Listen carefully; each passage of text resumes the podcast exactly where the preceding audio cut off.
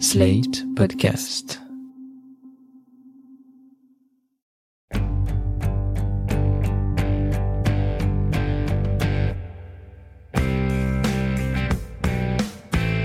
Bonjour et bienvenue dans le dernier épisode de cette saison hors série d'amis consacrée au pire récit initiatique féminin de l'histoire, de la littérature et du cinéma, j'ai nommé Twilight. Salut, moi c'est Anaïs et s'il y a des vampires qui nous écoutent, vraiment je suis candidate.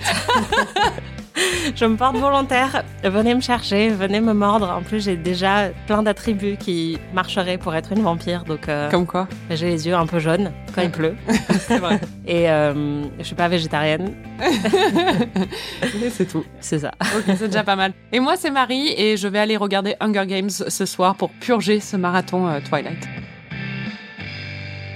Cette semaine, on a regardé le cinquième et dernier film Twilight, 1h50 d'absurde, avec un tour du monde des vampires, des effets spéciaux dignes d'une reconstitution d'époque dans une émission de Stéphane Bern, et des dialogues aussi pétillants qu'un verre de coca resté 5 heures au soleil. Bienvenue donc dans Ami, saison 2, chapitre 5, Décapitation.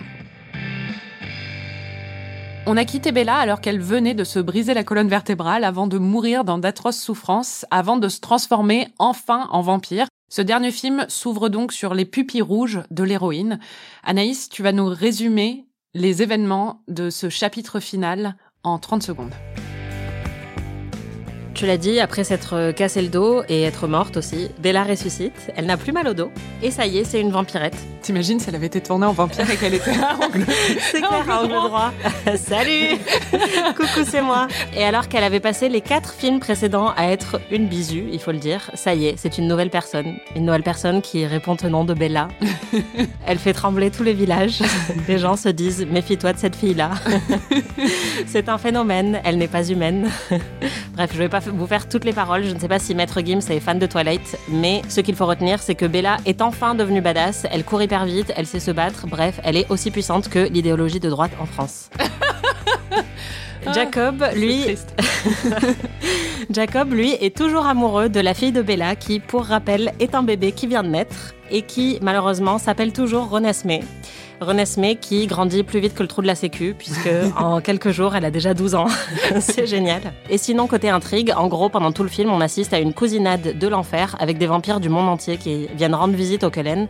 Et à la fin, il y a une bataille incroyable avec des scènes d'action de fou et des rebondissements dignes du meilleur Game of Thrones.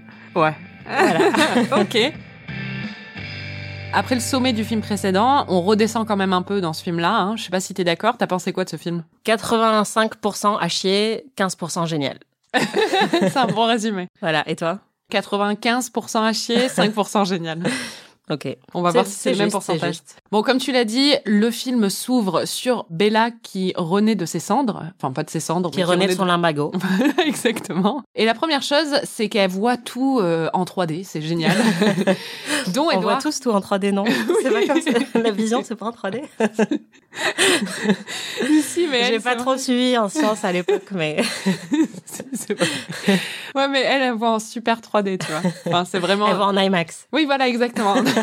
en IMAX. Mais surtout, elle s'en fout de sa fille. Elle a tout de suite la dalle. Elle a très très faim. Et donc, Edouard l'emmène chasser dans les bois. Et là, on a droit à des gros plans sur les moustiques et les libellules et les poussières et la lumière.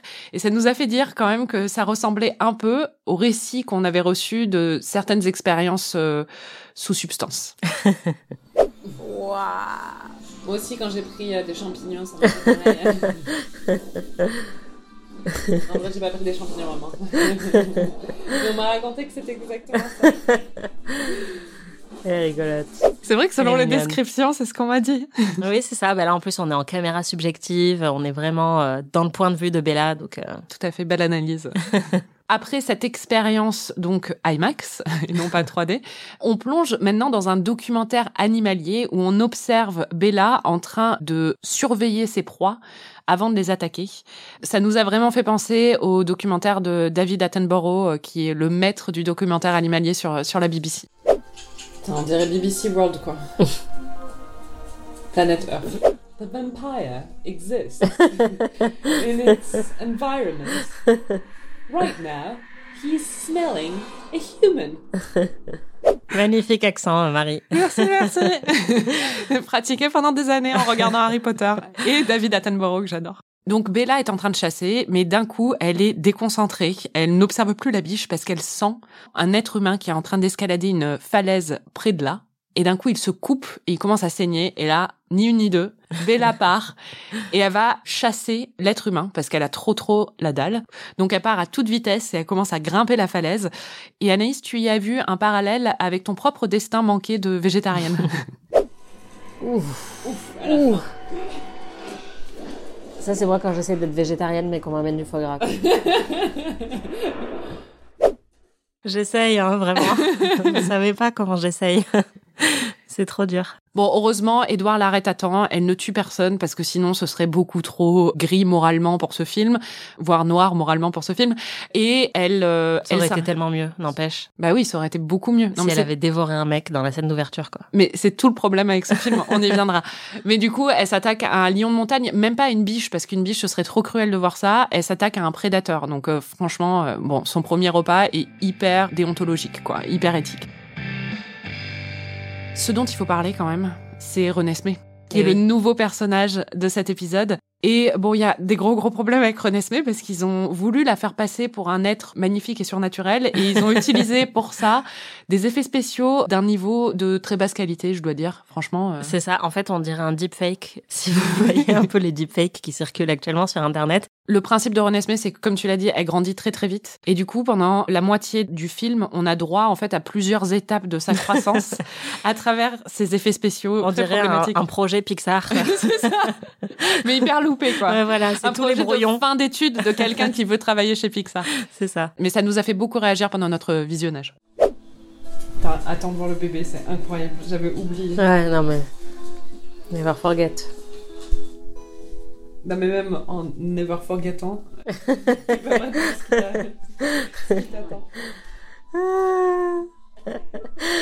Oh mon dieu, quelle horreur! Oh là là là là, ça va pas du tout. oh putain. En plus, la petite, elle est mignonne. En vrai, je sais pas pourquoi ils ont essayé de la, lui changer. euh, Ouais. Pour la rendre un peu surnaturelle, mais euh, juste euh, fait du maquillage, quoi. C'est clair. Une analyse euh, très poussée. Non mais clairement, euh, rien ne va. Gros problème. Je comprends pas parce qu'avec le budget qu'ils avaient quand même, ils auraient pu faire un truc un peu mieux, quoi. Ou même prendre des vrais bébés. Ils prennent des vrais humains qui prennent un vrai bébé et qui lui mettent un peu le talc. C'est vrai, mais en même temps, quand tu vois les bébés, c'est très compliqué au cinéma. Il y a beaucoup d'exemples de bébés ratés. Dans American Sniper, il- Bah voilà, c'est ça, dans American Sniper, qui est un film plus récent et qui est pour le coup euh, archi réaliste. Il y a Bradley Cooper qui tient un, un poupon. un poupon, voilà, inanimé, et en fait, on le voit, c'est avec son pouce qu'il active, on dirait un marionnettiste, quoi, qu'il active un peu les mouvements de tête du bébé, et ça se voit, c'est hyper visible. Enfin, c'est un film sérieux de Clint Eastwood qui est sorti bien après Twilight, donc ça me surprend pas trop, mais c'est vrai que c'est très drôle, et les pauvres, ça a très très mal vieilli. Surtout, je les imagine en train de jouer ces scènes avec. euh, je sais pas ce qu'ils avaient. Je sais pas s'ils avaient comme. euh, tu sais, ton truc où tu te grattes le dos avec ta, ta main de crocodile qui leur caressait le visage. En même temps, c'est comme euh, Daenerys qui essaye de caresser ses faux dragons alors que c'est des espèces de sacs de patates. C'est Oui, compliqué ce genre d'effets spéciaux, mais bon, voilà. Ils ont fait ce qu'ils ont pu.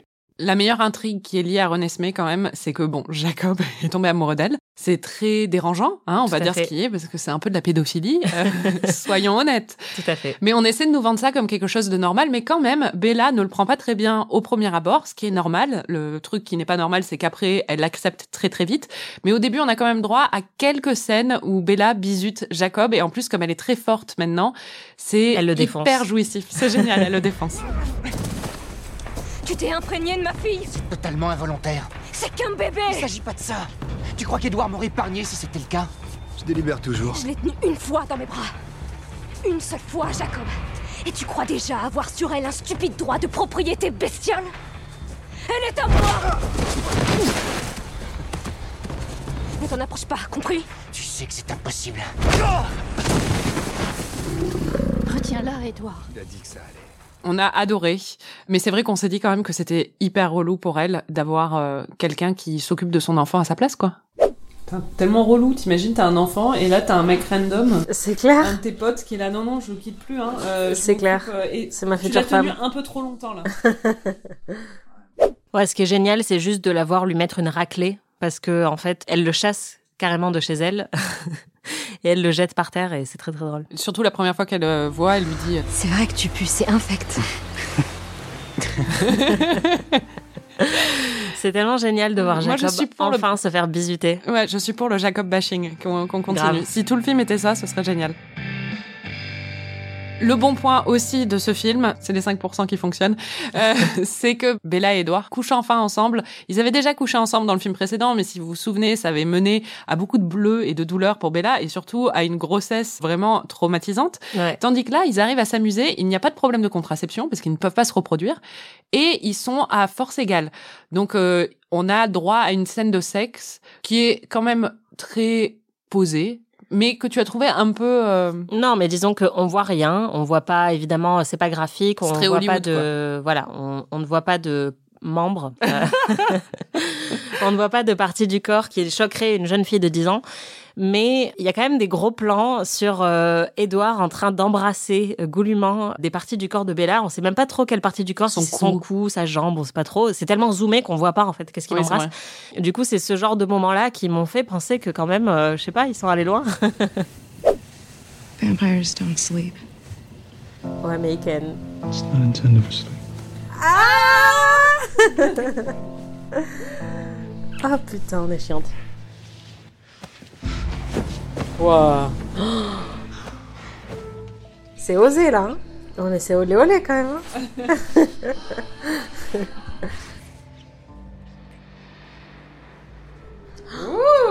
oh, sexy. Tellement pathétique. C'est clair. On a deux ans d'âge mental. C'est clair. Non, mais franchement, c'est sympa. Et surtout, c'est sympa de voir une scène de sexe sans bleu et sans dos qui se casse. Bah oui, tout à fait.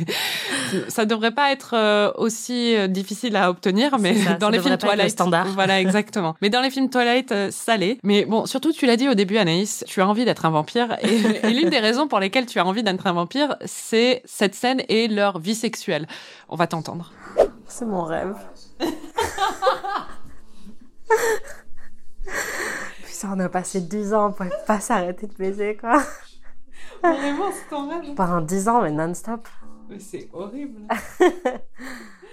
Quelle horreur. Tu fais rien d'autre que ça? Rien d'autre. Désolée maman pour ce pour ce passage. Non mais en fait euh, en gros Bella a tout le temps la dalle de plein de manières différentes puisqu'elle veut bouffer des guépards mais elle veut aussi euh, se taper Edouard en permanence et elle lui dit est-ce qu'à un moment ça va s'arrêter? Et il lui dit non euh, Emmett et Rosalie quand ils se sont mis ensemble on pouvait pas les décoller ils ont couché ensemble pendant 10 ans.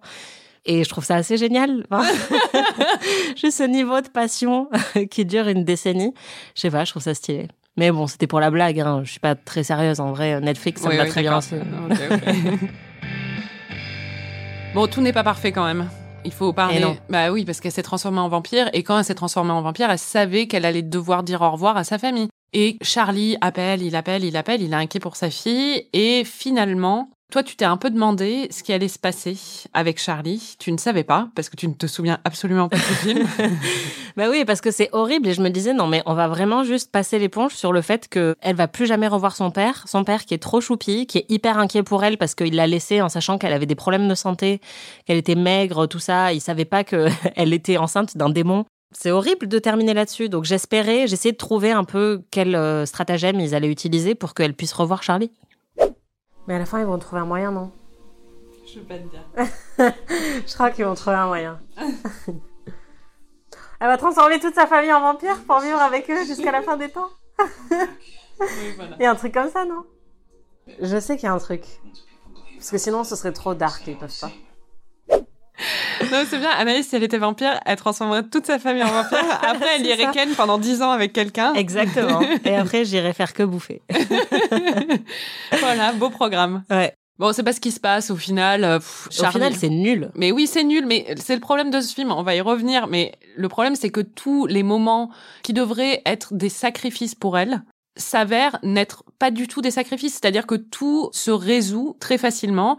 Au final, Jacob fait un striptease devant Charlie et se transforme en loup, et ça nous a fait dire quand même que ça aurait été bien si Jacob avait imprinté sur Charlie, en fait. Mais ça aurait, tellement. Ça aurait été un meilleur film. Franchement, moi, je stan. Jacob et Charlie. Mais du coup, Charlie voit que Jacob est un loup-garou et Jacob lui dit, tu vas voir Bella, euh, c'est un autre deal, mais elle aussi- elle est bizarre, quoi. Et Charlie rencontre Bella. Bella ne devrait pas pouvoir le rencontrer parce qu'elle devrait avoir envie de le bouffer, mais elle a un contrôle sur elle-même incroyable. Et donc, elle arrive à voir son père, elle arrive même à lui faire un câlin et tout se passe pour le mieux dans le meilleur des mondes, quoi. Mais surtout, le pire, c'est que c'est totalement éludé, c'est-à-dire qu'il voit Jacob, qui connaît depuis l'enfance, se transformer en loup-garou. Il sait que Bella, c'est pas ça, mais à aucun moment, il lui demande qu'est-ce qu'elle est, qu'est-ce qui lui est arrivé. À aucun moment, elle lui dit qu'elle est vampire. Mais Enfin, non, c'est il- trop chelou. Elle lui dit qu'il peut pas lui poser de questions. Et euh, Jacob lui dit la Ouais, même mais il chose. l'accepte avec énormément de facilité. Ah oui, on est d'accord. Enfin bon, il avait déjà accepté que sa fille se remette avec un mec qu'il avait abandonné et poussé au suicide pendant un an. C'est ça. Qu'elle Qu'elle épouse. hurlait dans son sommeil et qu'elle elle, elle arrivait avec des bleus. Il a accepté qu'elle l'épouse ce même mec à l'âge de 18 ans. Il a accepté qu'elle disparaisse pendant des mois sans lui laisser de nouvelles. Et là, il accepte, parce que du coup, elle, elle lui présente quand même Renesmee, et il accepte l'explication toute pourrie où elle lui dit qu'en fait, c'est la nièce d'Edouard qu'elle a adoptée. Non, mais il comprend parce qu'il dit elle a tes yeux. Donc il comprend ce que c'est. Mais Ouais. surtout, au fur et à mesure du film, il va revoir Renesmee plusieurs fois. Et Oui, c'est quatre semaines plus tard. Et elle a 12 Renesmee ans. a 12 ans. Et il lui dit Ouh, t'as grandi depuis la dernière fois qu'on t'a vu. Donc il comprend, il n'est pas con, mais il ne pose pas de questions. On passe à la tension, justement, qui devrait être la tension centrale de ce film, puisqu'en fait, une cousine d'Alaska descend, elle voit Renesmee en train de jouer avec un flocon de neige, et elle se dit « Ah ah, cet enfant n'est pas naturel ». Du coup, elle va chez les Volturi, je la fais courte, hein. elle va chez les Volturi, et elle leur dit... Les ont- Volturi qui sont les rois des vampires. Voilà. rappelle. Et elle leur dit, ils ont créé un immortel. Les immortels, c'était des enfants trop mignons, mais qui tuaient tout le monde. C'est génial. J'adore, c'est ce film que je veux voir. Ouais. En fait. Et elle leur dit, ils ont créé un immortel, c'est contre nature. Et donc, les Volturi ont enfin une raison pour aller défoncer les Collins. Les Collins apprennent que les Volturi vont arriver. Du coup, ils mobilisent tous leurs amis à travers le monde, tous les vampires qu'ils connaissent et avec qui ils sont potes, pour venir les soutenir, en fait. Et donc là, on a le droit à un tour du monde, du vampirisme. Et on a des vampires qui viennent d'Irlande, des vampires qui viennent de Roumanie ou d'Europe de l'Est, on sait pas trop. Des vampires. Ils ont des accents comme ça, ils parlent un peu comme les vampires. oui, voilà, ils ont des très beaux accents russes. Ils font oh, oh, c'est horrible. C'est horrible. Et les Irlandais ont vraiment des accents, mais euh, on va écouter. He didn't win that one on his own. We're talking battles, we're talking 11 years' war. No one does rebellion like the Irish. You lost the 11 years war. Ouais. Ils ont vraiment pris le premier roux qui venait de l'Ohio. On va te filer un blouson vert et puis ça fera l'affaire. On sent qu'ils ont fait le casting au centre commercial local. Clair. Ils ont dit toi t'es roux, vas-y viens. Les Roumains pour revenir à eux parce que je crois qu'ils sont roumains en fait. Euh, Bon ils, sont vraiment Ah horribles. Ouais parce qu'à un moment ils disent euh, dans nos châteaux en Roumanie mais tu sais c'est un clin d'œil à Dracula Ah je oui, crois. ouais, ouais, Voilà. bah oui. Et bon ils ressemblent un peu à Oncle Fetty des Gollum donc euh, c'est un peu le duo choc. C'est clair. Mais il y en a d'autres aussi, et surtout, ça donne l'occasion à des super guest stars qui t'ont vraiment enthousiasmé. La première, c'était Lee Pace, qu'on voit en fait dans le générique. Et quand on a vu le nom de Lee Pace dans le générique, tu étais déjà complètement folle. Oui, Lee Pace qui a joué dans beaucoup de séries, notamment Alten Catch Fire, qui est une de mes séries préférées, qui joue aussi dans Le Hobbit, les cheveux euh, longs et blonds, et qui joue aussi dans Pushing Daisies, et qui a des sourcils taillés par les dieux, et qui est vraiment mais magnifique. Et donc quand je l'ai vu, j'étais trop contente. Lee Pace Oh, Lee Pace Bon, ça, c'était juste le générique. Et on va t'entendre quand tu le vois pour la première fois.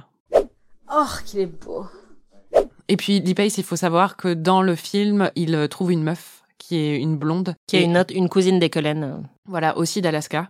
Bah, ils se mettent tout de suite en couple. Et ça t'a beaucoup enthousiasmé. En fait, ce qui est génial, c'est que tous les vampires ont un pouvoir différent et elle, son pouvoir, c'est qu'elle électrocute les gens en les touchant. Et donc, en fait, tout de suite, j'ai compris que ça allait être un gros kink pour le personnage de Lee Pace qui veut trop se faire électrocuter. et du coup, elle le touche, il est électrocuté et il est là, waouh! Et tout de suite, il a le coup de foudre, littéralement, pour elle. Et donc, ça, ça m'a vraiment beaucoup enthousiasmé. ouais. Well, your voltage has been exaggerated. Maybe it only works on the weak. Ils vont niquer, eux. Ah, j'adore. Garrett, I wouldn't.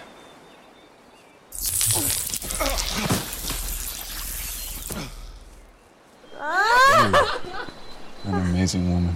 Ah, j'adore. Je veux un film sur eux. you guys can do some serious damage, Trop bien. which is why you have to control your. Je veux tellement électrocuter Lee Pace. Chacun ses kinks. Encore une fois, tu ne savais pas qu'ils allaient finir ensemble et qu'ils allaient niquer parce que tu ne te souviens de rien. Non, vraiment, mais c'est génial. En fait, je suis tellement contente d'avoir aucune mémoire parce que j'ai vraiment redécouvert les films. Et ouais, à part le fait qu'elle se rase les jambes et que elle sent mauvais dans le premier film, je me souvenais plus de rien. Et d'ailleurs, il y a un autre moment où tu as cru que ça allait être Lee Pace parce que tu ne te souvenais pas. Et en fait, c'est pas Lee Pace, c'est Rami Malek. Ah, c'est Lee Pace. Ah Quelle horreur. Maintenant, je peux plus l'imaginer sans son dentier de Freddie Mercury. Moi, je veux voir Lee Pace. Tu vas le voir, Une petite fixation sur Lee Pace, j'ai l'impression. Franchement, la déception quand tu t'attends à voir Lee Pace et à la place, t'as Rami Malek qui fait littéralement la moitié de sa taille. Donc, pour resituer, Rami Malek, euh, il était connu pour avoir joué dans Mister Robot et récemment, il a gagné un Oscar. C'est le pauvre, hein, c'est notoire. Il a gagné un Oscar pour le pire rôle de l'histoire du cinéma. Il a joué Freddie Mercury avec un dentier dans Bohemian Rhapsody, qui est un film, mais imbitable. en fait, j'ai perdu tout respect pour Rami Malek après ce film et donc là, c'était vraiment compliqué et il aide pas les choses parce que son pouvoir, c'est d'avoir du feu au bout des doigts et donc en fait, il lève le doigt et il a une flamme qui sort et c'est un peu naze. Et pendant le film, t'étais assez enthousiasmé par Non, ça. c'est vrai que c'est hyper pratique quand t'as perdu ton briquet. et puis juste, il a une tête un peu Rami Malek, il a l'air... euh, il a les yeux écarquillés tout le temps, enfin il a des très grands yeux et donc il a l'air hyper impressionné par son propre pouvoir. Enfin juste, euh, je sais pas, ça fonctionne pas trop. Bon, c'est vrai que ça, ça devient une espèce de colonie de vacances, en fait, de vampires chez les C'est. Collins. Il, il joue de la guitare au coin du feu. Non, euh, c'est ça. Mais on se demande un peu ce que font les vampires de leur journée, en fait, quand ils vont pas au lycée pour la 40e fois. Et ils ont pas trop de conversation. C'est un peu, euh, ils se regardent les uns les autres en train de jouer aux échecs ou des choses comme ça, mais ils ne parlent pas. Je pense que c'est parce que c'est un peu comme toi et moi. Après dix ans d'amitié, c'est qu'ils ont plus rien à se dire. Mais on parle tout le Ouais, mais imagine si on était immortels toutes les deux. Imagine dans deux siècles. Tu crois qu'on a encore des choses à se dire? Ouais. Il y a une logique dans le fait que c'est des vampires et qu'ils s'emmerdent. Ils ont plus rien à faire qu'ils ont déjà tout fait. Oui, mais en fait, là, t'es en train de trouver une explication à juste le fait que ce film est- est mal écrit, et qu'ils n'avaient pas de talent pour les dialogues, et que donc ils ont décidé de ne pas avoir de dialogue. Bah oui, parce qu'à chaque fois qu'ils parlent, c'est un massacre. Donc euh, Voilà. il vaut mieux pas qu'ils parlent. Mais du coup, c'est vrai qu'ils sont 15 dans le salon.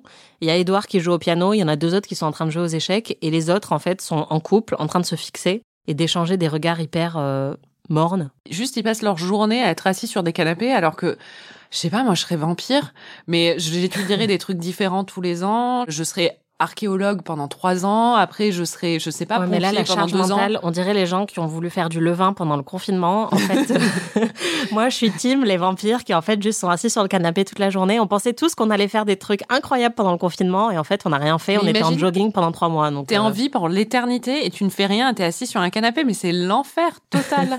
Ouais, je sais pas. c'est mon idée de l'enfer. Mais en même temps, ils sont maudits, donc euh, c'est peut-être l'enfer. Bah ouais, c'est ça, c'est une malédiction pour eux. Exactement.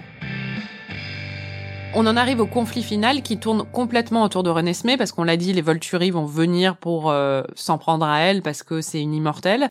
Jasper et Alice partent.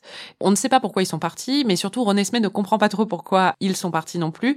Elle- Déjà, elle devrait se demander pourquoi elle a 15 ans alors qu'elle est née hier. Mais euh, enfin, je sais pas, il y a des priorités dans les interrogations. Et comment elle a fait pour apprendre à parler? C'est clair. Mais du coup, elle euh, demande à sa mère pourquoi Alice et Jasper sont partis. Non, ils sont partis à cause de toi, ma puce. T'arrêtais pas de leur toucher la joue, ils en avaient marre. Oui, parce qu'il faut préciser que Renesmee, elle sait parler, mais elle a quand même trouvé un autre moyen de communiquer, parce qu'apparemment ça l'a fait délirer. C'est qu'elle met sa main sur la joue des gens et elle, elle communique par la pensée avec eux.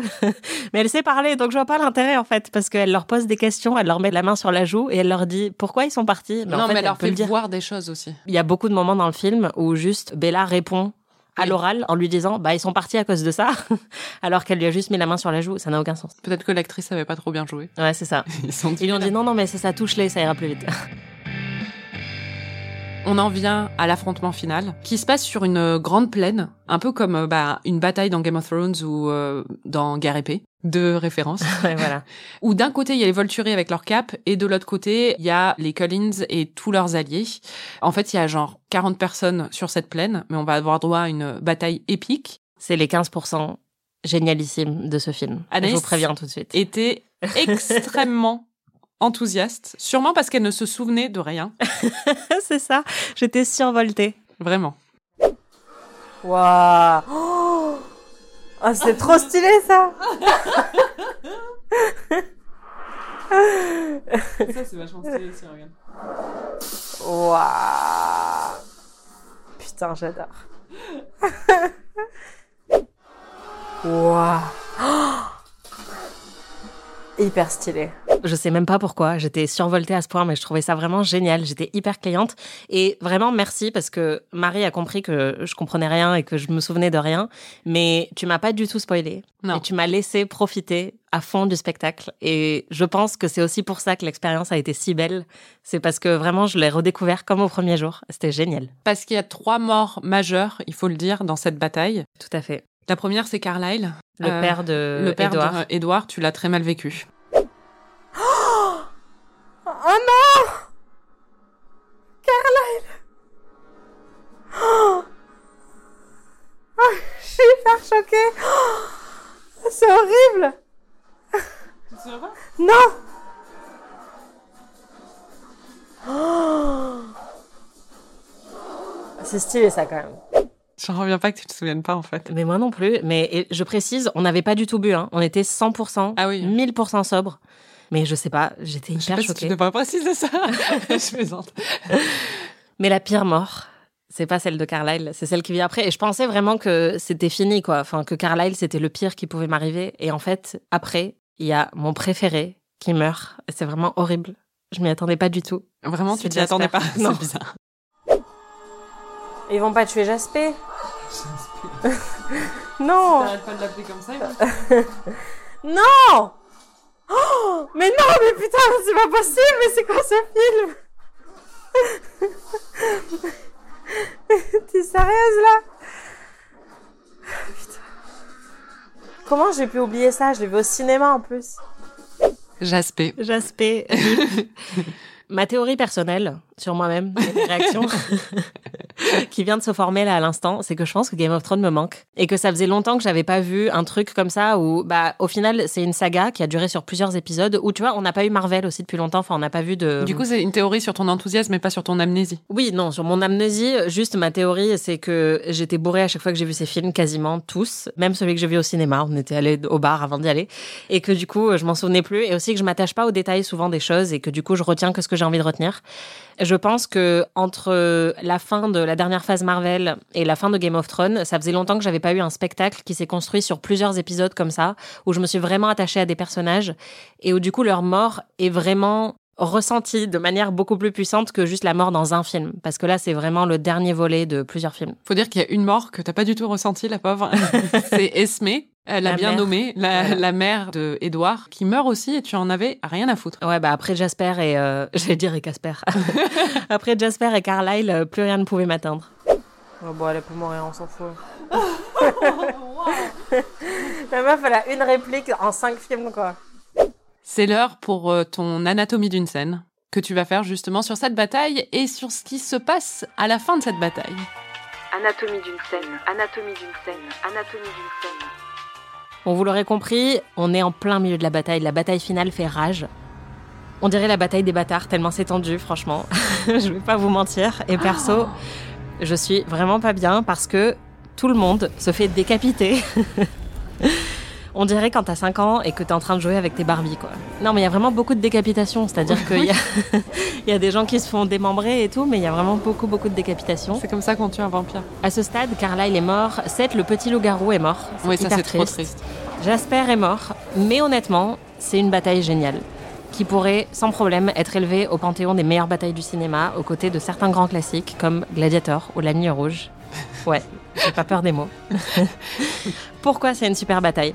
Les enjeux sont très élevés, il y a plein de morts. Le rythme est parfaitement maîtrisé, on ne Mhm. s'ennuie jamais. Et surtout, la chorégraphie des combats est vraiment impressionnante. On a des coups de pied à l'envers. On a des gens qui font des dérapages contrôlés dans la neige. On a des sacrifices héroïques. On a un mec qui se fait arracher la tête par la mâchoire aussi. c'est vrai. Et on a Alice qui est en mode Trinity dans Matrix, qui arrache des membres à gauche et à droite, telle une ninja, qui est vraiment mais au top de sa forme. Et alors que tout semble perdu, parce qu'il y a quand même beaucoup de morts, à la fin, la team des gentils reprend le dessus. C'est inespéré, c'est comme si Christiane Taubira était élue en 2022, ou comme si une femme gagnait la Palme d'Or. C'est vraiment, euh, on s'y attend pas. Bella et Edward font face à Michael Sheen, qui joue donc le roi des vampires. Et là, Edward attrape Bella par le dos et par la jambe. Il la soulève comme dans un match de catch et il la jette. il la fait tournoyer au-dessus de lui et il la jette sur le roi des vampires, comme un sac à patates. Elle lui grimpe dessus et elle lui arrache la tête avec autant de voracité que moi quand je bouffe des crevettes. c'est génial, c'est violent, il y a des flammes, il y a du sang. Il y a un truc qu'on vous a pas dit, qui est très important, c'est que avant que la bataille démarre, Alice, qui avait disparu, revient et elle montre au roi des Volturi, donc Michael Sheen, une vision qu'elle a eue et qui est censée prouver que la bataille ne devrait pas avoir lieu, que Renesmee n'est pas un danger, que tout va bien, c'est les bisounours, c'est génial. Finalement, ça dégénère, la bataille fait rage, tout le monde meurt. Et là, plot twist, on réalise qu'en fait, toute la bataille qu'on vient de voir depuis 10 minutes, c'est la vision d'Alice, qu'elle a juste montrée au roi des Volturi, et que donc Jasper n'est pas mort. Non, franchement, plot twist brillamment exécuté. Christopher Nolan could never.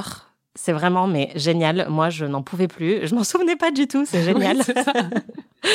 Et franchement, ça prouve que ça marche très très bien parce que bah vous allez entendre ma réaction. J'étais survoltée encore une fois. Oh, mais ça, je m'en souviens au cinéma, tout le monde a applaudi. Ah, c'est trop bien. Oh putain, c'est trop trop bien. Mais oui, mais oui, c'est trop bien. Ah, c'est trop bien. Lui, il est trop déçu. il voulait grave crever. Est-ce que c'est trop bien, Anaïs? Je crois que c'est trop bien. Personnellement, je trouve ce plot twist génial, mais c'est marrant parce que toi, pas du tout. Non, moi je pense que c'est symptomatique de tout ce qui ne va pas dans ce film et dans toute la saga Twilight en fait et dans les livres aussi parce que j'avais eu la même déception quand j'ai lu les livres. En fait, pour moi, quand il y a une épopée, il doit y avoir des vrais enjeux. Et là, il y a une tricherie profonde. Non mais c'est vrai, je le pense vraiment. Dans le sens où en fait déjà l'espèce de twist où on commence à nous dire euh, que bon, c'était une vision, ça me rappelle le truc de Dallas qui est devenu très très célèbre où JR était mort et en fait euh, dans la saison à la fin de la saison suivante, on se rend compte qu'en fait toute la saison n'était qu'un rêve et qu'en fait il était vivant. C'était pour faire revenir l'acteur. Et ça pour moi, c'est une arnaque totale. non mais c'est vrai, on rompt le contrat avec le spectateur et pour moi c'est ce que Twilight fait là aussi, c'est-à-dire qu'on nous donne le spectacle qu'on voulait, mais sans aucun des réels enjeux. C'est-à-dire qu'il n'y a aucune tragédie dedans, on ne perd rien. Et c'est vraiment le problème de ce film, c'est-à-dire que tous les enjeux qui ont été établis depuis le début, Bella était censée, en devenant vampire, renoncer complètement à sa vie d'avant. C'était le sacrifice qu'elle était prête à faire. Elle était censée ne pas avoir d'enfant. Quand elle est tombée enceinte, elle était censée mourir, être dévorée par l'enfant qu'elle avait en, elle. René ensuite crée plein de problèmes comme ça. On se dit qu'il va y avoir euh, des deuils, c'est des enjeux qui ont été établis, ça devrait être les résultats. Et en fait, rien de tout ça arrive. Bella aussi, moralement, devait être attirée par le sang humain et avoir des problèmes moraux et peut-être même faire du mal à des hommes. Ça fait partie, en fait, de toutes les tensions qui existent avec son nouvel état et tout ça est enlevé complètement. Il y a une résolution complètement magique où Bella, parce qu'elle a un pouvoir de, elle est bouclier, en fait, on nous explique ça, peut se contrôler elle-même, peut contrôler sa propre soif, donc elle peut avoir des rapports normaux avec son père, elle peut avoir des rapports normaux avec les autres êtres humains, elle peut exister normalement, elle est juste beaucoup plus forte et hyper bonne et elle peut coucher avec son mec tant qu'elle veut, et elle a une fille en plus on nous dit, ça aurait peut-être pu être une tragédie. La petite grandit hyper vite. On pense qu'elle va peut-être mourir très vite. Mais là, à la fin, on nous ramène quelqu'un qui nous dit, non, non, moi, je suis dans la même situation et j'ai 150 ans et j'ai l'air d'en avoir 20. Donc tu comprends que la petite va aussi vivre hyper longtemps. Tout se règle parfaitement. Et pour moi, ça, c'est un énorme problème dans une saga de fantasy, et j'adore la fantasy. Mais quand on regarde, par exemple, Le Seigneur des Anneaux, quand on regarde euh, Harry Potter ou quand on regarde euh, Hunger Games, qui est une autre saga wayée de la même époque que Twilight, chaque héros de ces sagas a perdu quelque chose de profond. Harry a perdu des proches, il est profondément traumatisé, il a aussi vécu des deuils très très euh, profonds.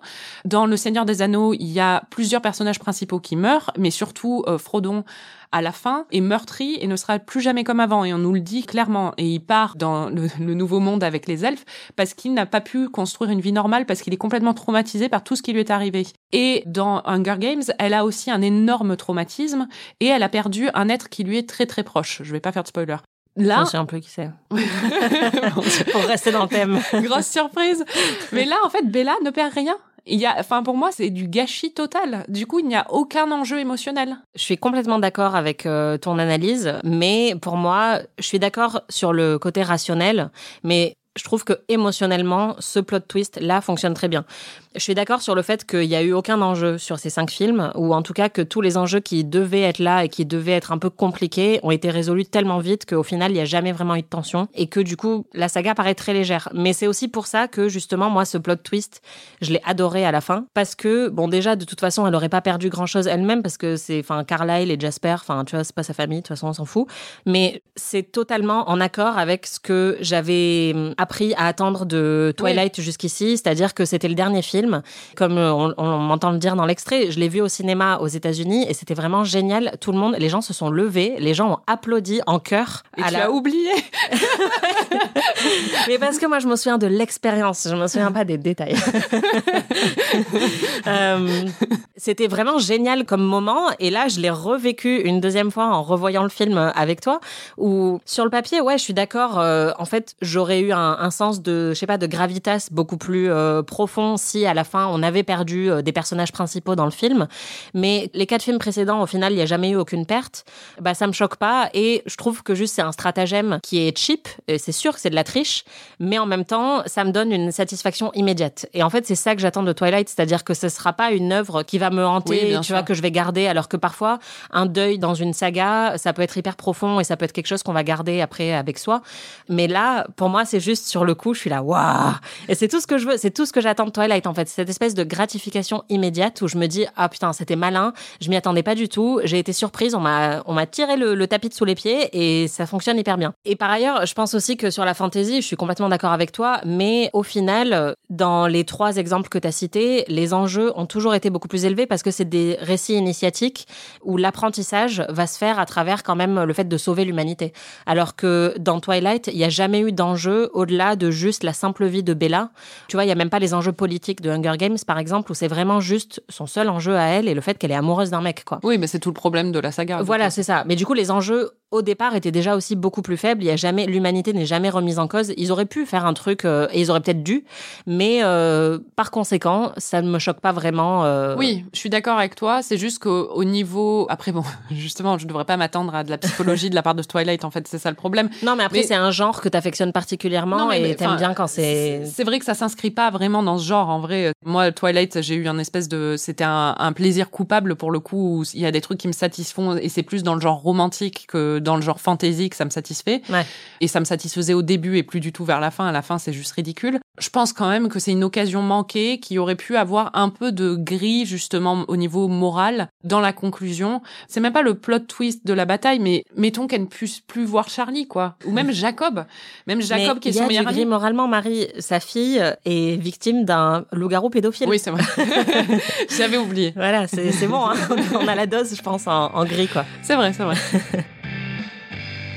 Bon, il y a un seul mystère, une seule tension qui a failli ne pas être résolue, et qui nous a tenus en haleine pendant tout le film. C'est qui est Boubou Stewart On a vu son nom dans le générique et ça nous a intrigués parce que Boubou Stewart, quoi. C'est un nom incroyable. Boubou.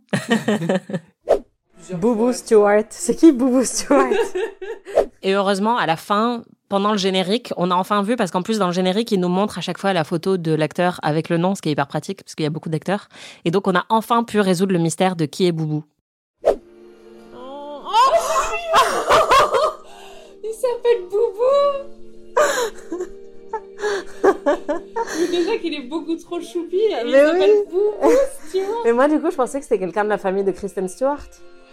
Genre Boubou Stewart. Boubou, quoi. non mais imagine, c'est incroyable. Ouais. Oh, Boubou. Le mec, il est né pour être mignon, quoi. C'est clair. Et en fait, Boubou, attention, c'est Seth. C'est Seth, le petit loup-garou Le personnage le plus mignon de l'histoire, quoi. Ouais. Il a vraiment la tête la plus mignonne de l'histoire.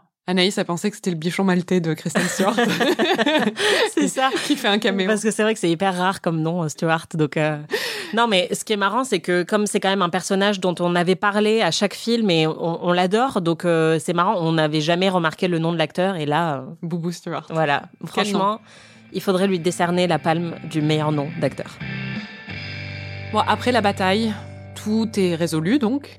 Et on finit à nouveau dans cette putain de clairière où ils se retrouvent à la, fin de chaque film, où ils se regardent dans le blanc de l'œil. Et en fait, là, Bella enlève son bouclier parce qu'elle a appris à maîtriser son don. Elle désactive. euh, Voilà, elle désactive son bouclier. Et en fait, c'était ce bouclier qui C'est comme empêchait quand t'es au bout de six mois de couple, tu pètes enfin.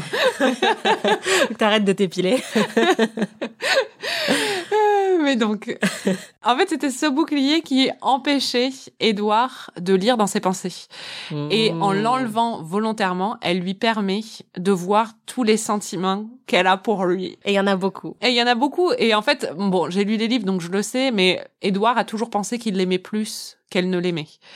En se basant sur les faits et euh, ce qui s'est passé dans les films, on se demande comment il a pu penser ça. Oui, parce que nous, euh, on a vu sa perspective à elle, on l'a vu fixer sa fenêtre pendant huit saisons différentes, parce qu'elle était dépressive, parce qu'il l'avait larguée, donc on sait qu'elle l'aime vraiment beaucoup. Oui, voilà. Mais donc, le film se finit sur Édouard qui découvre enfin l'étendue des sentiments de Bella et ça t'a beaucoup, beaucoup plu, Anaïs.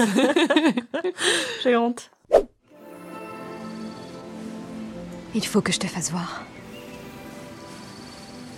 Quoi Oh. Oh. Je suis hyper heureuse pour eux. L'inversion des rôles, là, depuis le début. C'est clair. Tu sais tout de moi.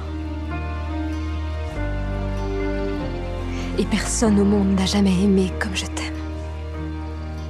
À une exception près. J'ai des frissons.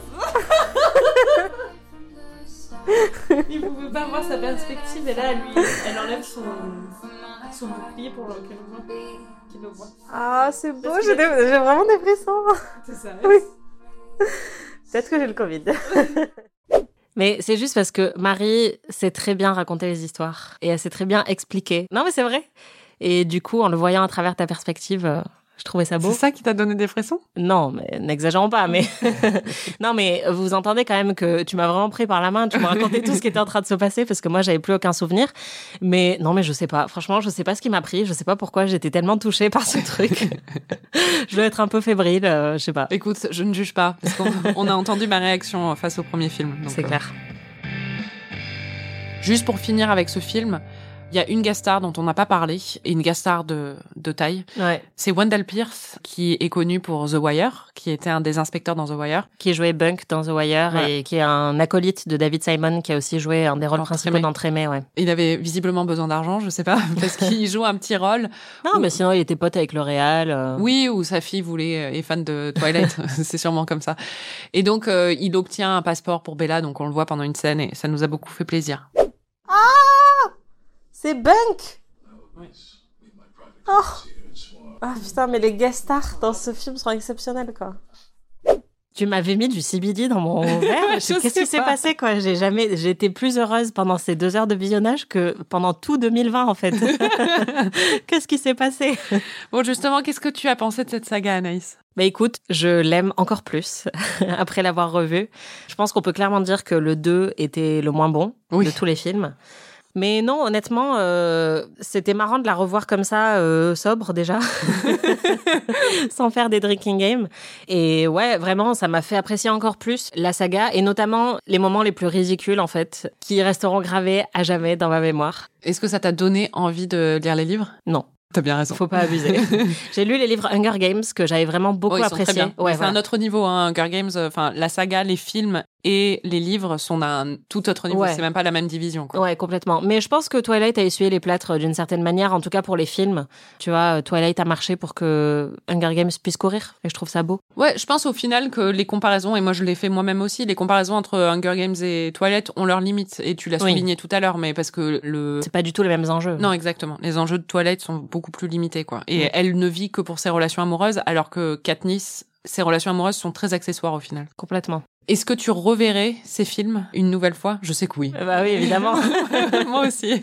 mais alors là, mais mille fois. Pareil. Et je peux vous parier qu'on va les revoir ensemble plusieurs fois. oui. Bon, en tout cas, tu as eu euh, une très bonne conclusion sur euh, toute l'intrigue de cette saga. Putain, tout ça parce qu'elle trouvait juste un mec du lycée mignon, quoi. T'imagines? Si tous mes crushs de lycée c'était, avaient eu ça comme conséquence, putain, mais je serais morte 98 fois. Je connaîtrais le monde entier. Non, mais c'est vrai quand même, tout ça est parti de. Oui, d'un crush. Ouais, d'un crush de lycée. Ouais, c'est assez pathétique. Bon, en tout cas, ça t'a fait réaliser des choses sur toi-même. Franchement, j'ai jamais autant eu envie d'être un vampire là. Je veux juste une maison et qu'on me fasse couler un bain. Tu peux Et que je puisse- être un vampire, C'est vrai que j'ai une baignoire. et que je puisse taper dans des cailloux et ils se cassent. et que Edouard me déshabille. Je suis fatiguée. C'est vrai que ce serait beaucoup plus simple. En fait. C'est un moment hyper romantique entre eux et on n'a pas précisé quand même que quand Bella se réveille après s'être cassé le dos et tout et après avoir été hyper maigre, elle devient vampire et tout de suite, elle a une méga robe bleue électrique moulante, elle est elle a des talons hauts, elle a une coupe de cheveux magnifique et on lui offre une maison pour vivre dedans avec Edouard, une maison magnifique, on dirait la maison de The Holiday mais en mieux. Donc ça oui, ça me donne envie d'être une vampire. En gros, t'es vampire, t'es hyper bien sapé, t'as une maison et t'as Edouard qui te fait couler un bain. Mais je signe direct. C'est vrai. Mais vraiment, appelez-moi. Hein. Appelez-moi les vampires.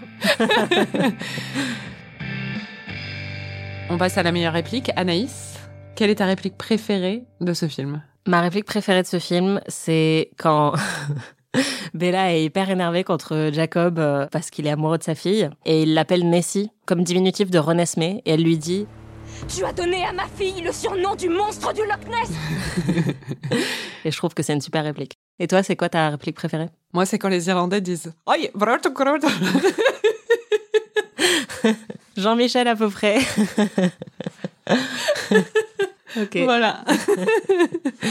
Et le moment le plus émo, je crois qu'on a le même parce que on, a, on en a parlé même pendant le film. Ouais, en fait, il y a un personnage dont on a très peu parlé, mais qui est vraiment génial. Il s'appelle Marcus. C'est un Volturi.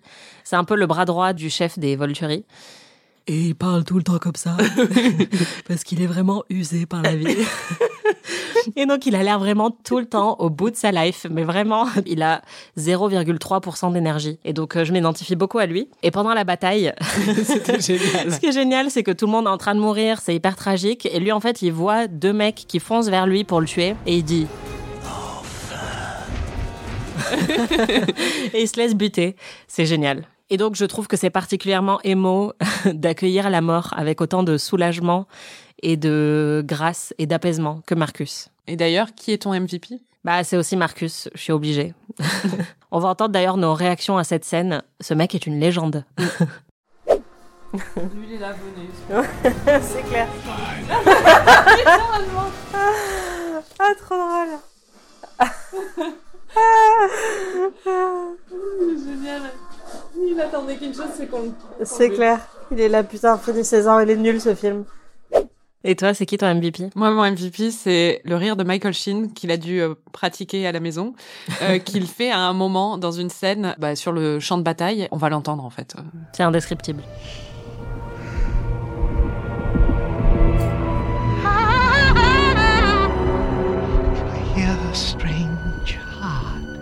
Voilà, je veux que ce soit ma nouvelle euh, sonnerie euh, de téléphone, ma nouvelle alarme du matin pour me réveiller.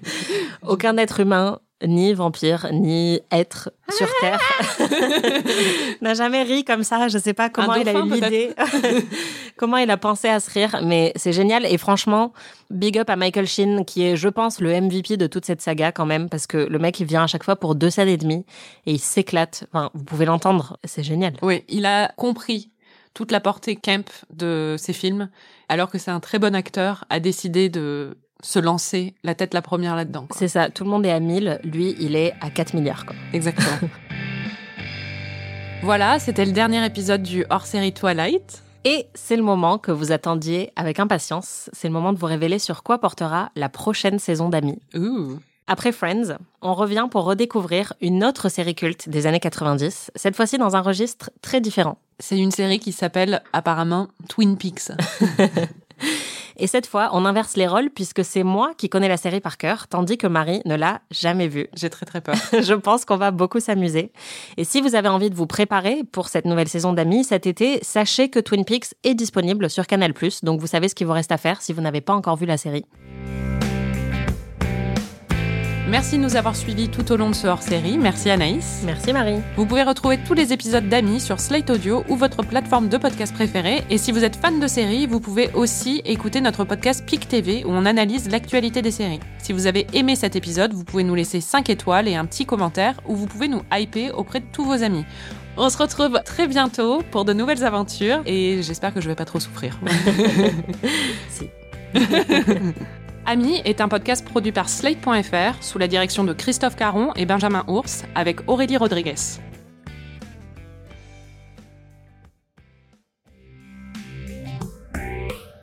Et une dernière fois pour la route, voici les extraits de notre visionnage. C'est ridicule toilette quand même. hein. Oui. C'est un constat là que je fais. Là, je suis désolée, mais constipation centrale quoi. Je donnerais ma vie pour lui quoi. Mais vraiment, je l'aime trop. Tu racontes n'importe C'est vraiment le best de cette saga quoi. For the first time in our history. It's gonna start raining men.